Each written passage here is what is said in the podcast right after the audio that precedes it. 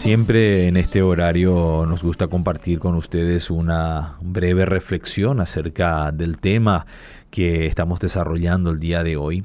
Y ya desde un principio había compartido con ustedes un saludo con el texto de Segunda de Corintios capítulo 12 verso 9 donde Dios le decía al apóstol Pablo en medio de sus luchas diarias, le decía, bástate mi gracia pues mi poder se perfecciona en la debilidad.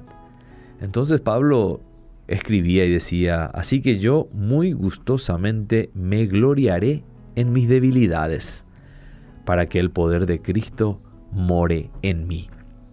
Qué actitud distinta a la que algunas veces nosotros adoptamos, ¿verdad? Nos gusta gloriarnos de nuestras fortalezas. De las cosas que sabemos hacer, de las cosas que hacemos muy bien porque es natural en el ser humano esconder sus debilidades. ¿No es cierto? Cuando estamos tristes, ¿qué hacemos? Ponemos cara de alegría. Cuando deseamos llorar, contenemos nuestras lágrimas.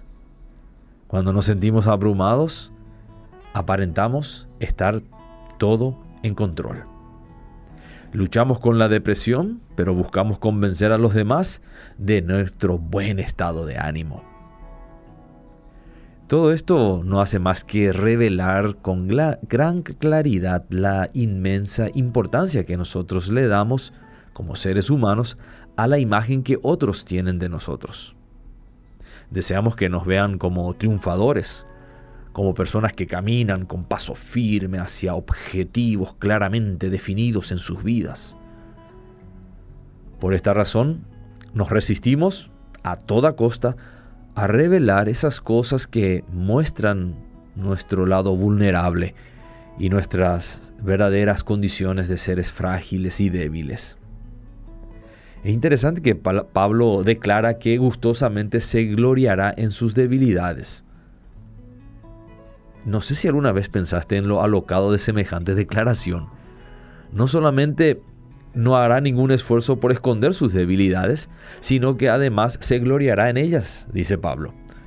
Lejos de producirle vergüenza, las mostrará como las verdaderas marcas de su dependencia absoluta de Cristo. Ah, francamente, nos resulta incomprensible la actitud del apóstol Pablo. No podemos, sin embargo, dejar de sentir en lo secreto de nuestro corazón una admiración profunda por esta postura suya, por su estilo de liderazgo. Yo te invito a recorrer por un momento la historia del pueblo de Dios. Ah, ¿Puedes pensar en alguna persona de las escrituras, de las historias bíblicas, que alguna vez fue utilizada por sus fuerzas y virtudes? Abraham, por ejemplo, era un anciano incapaz de tener hijos. Y Dios igual lo usó.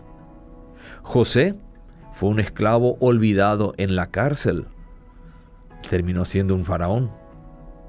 Moisés, un pastor de ovejas tartamudo. Gedeón era el menor en su casa y fue usado por Dios para librar al pueblo de los madianitas. David era también un simple pastor de ovejas, olvidado hasta por sus propios hermanos. Nehemías no era más que el copero del rey. Jeremías era joven e inexperto. Juan el Bautista era un desconocido que moraba en el desierto. Los discípulos que Jesús había escogido eran simples pescadores, hombres sin letra ni preparación alguna. A Pablo, el fogoso perseguidor de la iglesia, deliberadamente lo debilitó el Señor enviando una espina, dice él, en la carne que lo atormentaba y de la cual el Señor parece no haberlo librado, pero sí le dio poder estando presente. Y estos son algunos de los héroes de las Escrituras. ¿Qué diríamos de figuras como una Agustín, Lutero, Wesley, Hudson, Hudson Taylor, Moody, Spurgeon, o otras figuras que marcaron profundamente la historia del pueblo de Dios. Todos ellos, sin excepción, fueron útiles, no porque hayan sido fuertes, sino porque permitieron que sus debilidades fueran el medio por el cual Dios expresó su gloria. Así que querido oyente, no trate de disimular sus debilidades. No busque esconderlas ni pierda el tiempo justificándolas. Cuando usted las tapa o las esconde, entonces está buscando hacerse fuerte. Y Cristo podría perder poder en su vida. Así que hágase amigo de sus debilidades. Ellas son la puerta para que toda la plenitud de Dios se manifieste en tu vida.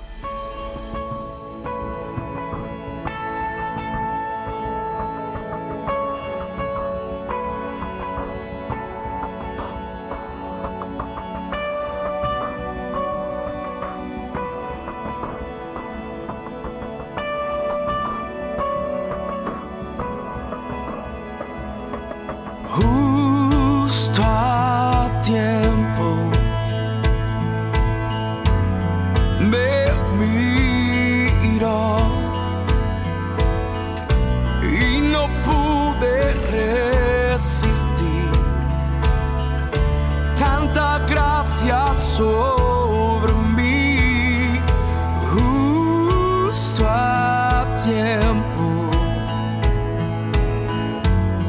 Me mostró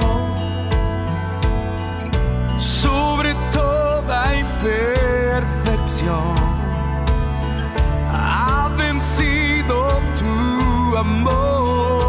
tu gracia, tu gracia es su